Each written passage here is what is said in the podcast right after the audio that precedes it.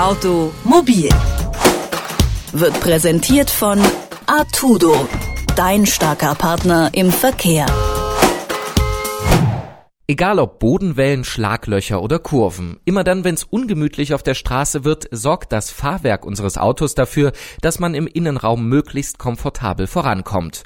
Und mit den Ansprüchen der Kunden wachsen auch die Herausforderungen für die Ingenieure.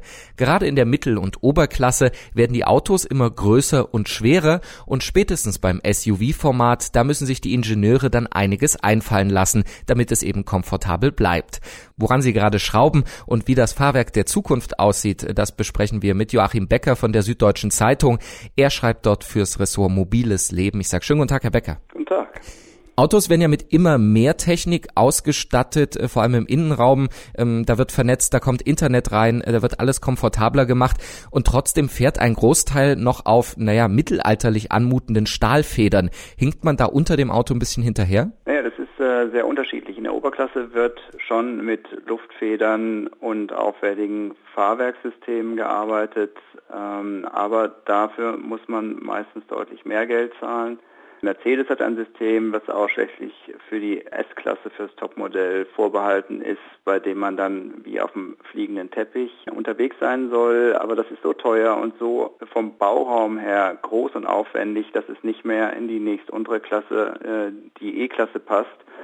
Und das sagt ja schon einiges über den aktuellen Stand. Also auf der einen Seite gibt es äh, die Top-Liga bis hin zu einem Rolls-Royce und auf der anderen Seite gibt es die Volumenmodelle, die im Fahrwerk tatsächlich immer einfacher werden, weil viele Kunden das gar nicht mehr registrieren. Mhm. Und dazwischen gibt's also offensichtlich nichts äh, oder keine Alternativen. Liegt das äh, daran, dass es wirklich technisch nicht möglich ist? Haben die Ingenieure keine Lust oder liegt's auch am Geld?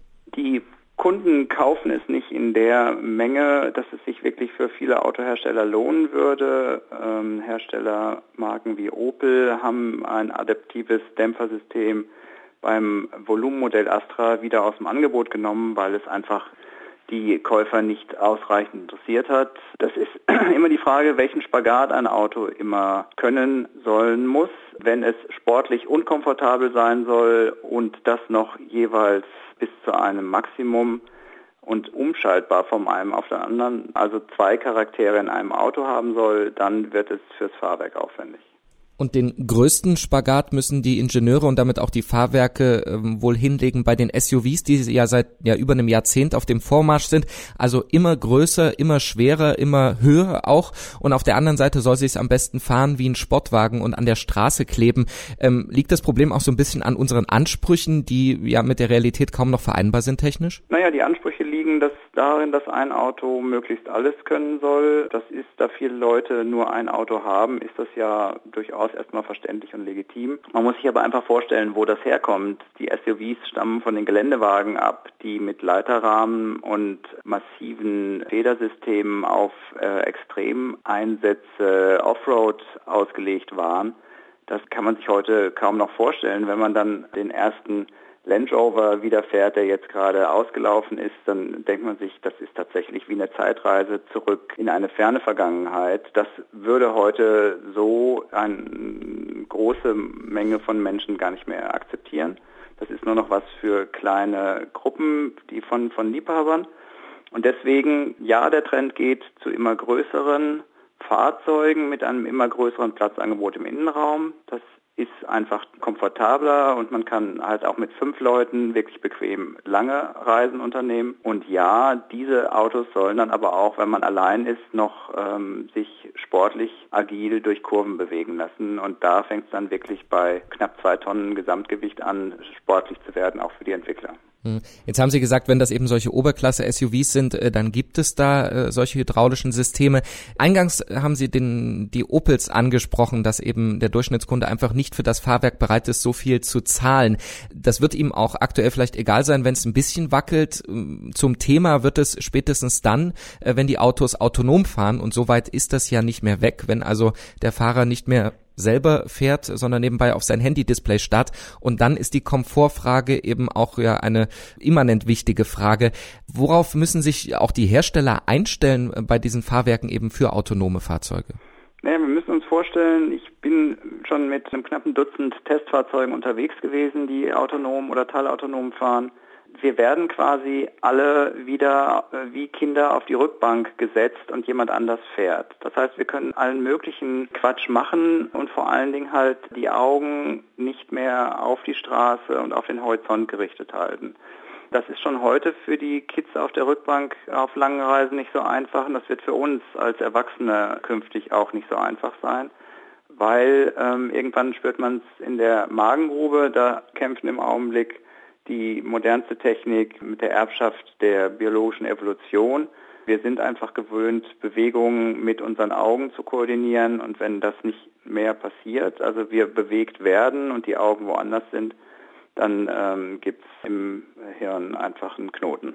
Und wie kann man technisch äh, dagegen arbeiten? Also gibt es das Fahrwerk von morgen für das autonome Auto schon?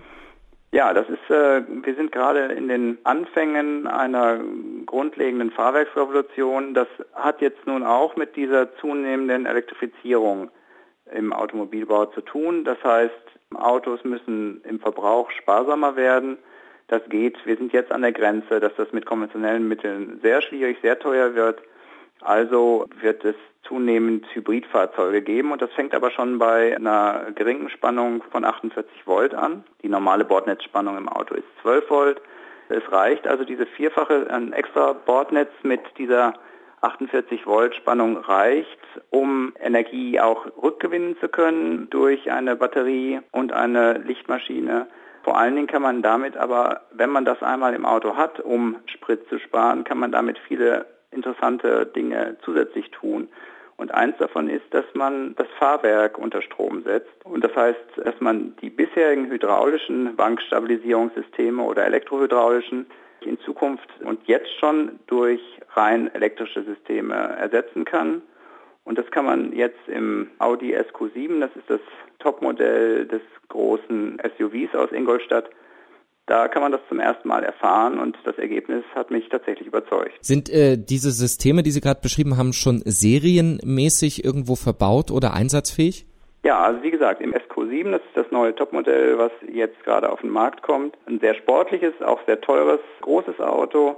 Und da war es halt äh, möglich, den Kunden auch dieses Extra anzubieten, einer elektrischen Wankstabilisierung und die hält den Wagen in Kurven erstaunlich aufrecht. Das heißt, ich kann schnell Rechtskurve, Linkskurve, Rechtskurve wie beim Skifahren, im Slalom fahren und der Wagen bleibt trotz seines hohen Aufbaus, trotz seines hohen Schwerpunkts erstaunlich gerade und das ist für die Passagiere auf allen Plätzen wesentlich angenehmer, als wenn das wie bei alten Geländewagen hin und her schaukelt. Fahrwerke von Autos sind gerade im Wandel. Die wenigsten Menschen beschäftigen sich damit. Es wird aber ein Thema, wenn das autonome Fahren zum Standard wird und was sich bis dahin wandeln muss und wie es aktuell aussieht, das haben wir uns von dem Süddeutsche Zeitung Journalisten Joachim Becker erklären lassen. Vielen Dank für das Gespräch. Ja, danke Ihnen. Automobil wird präsentiert von Artudo, dein starker Partner im Verkehr.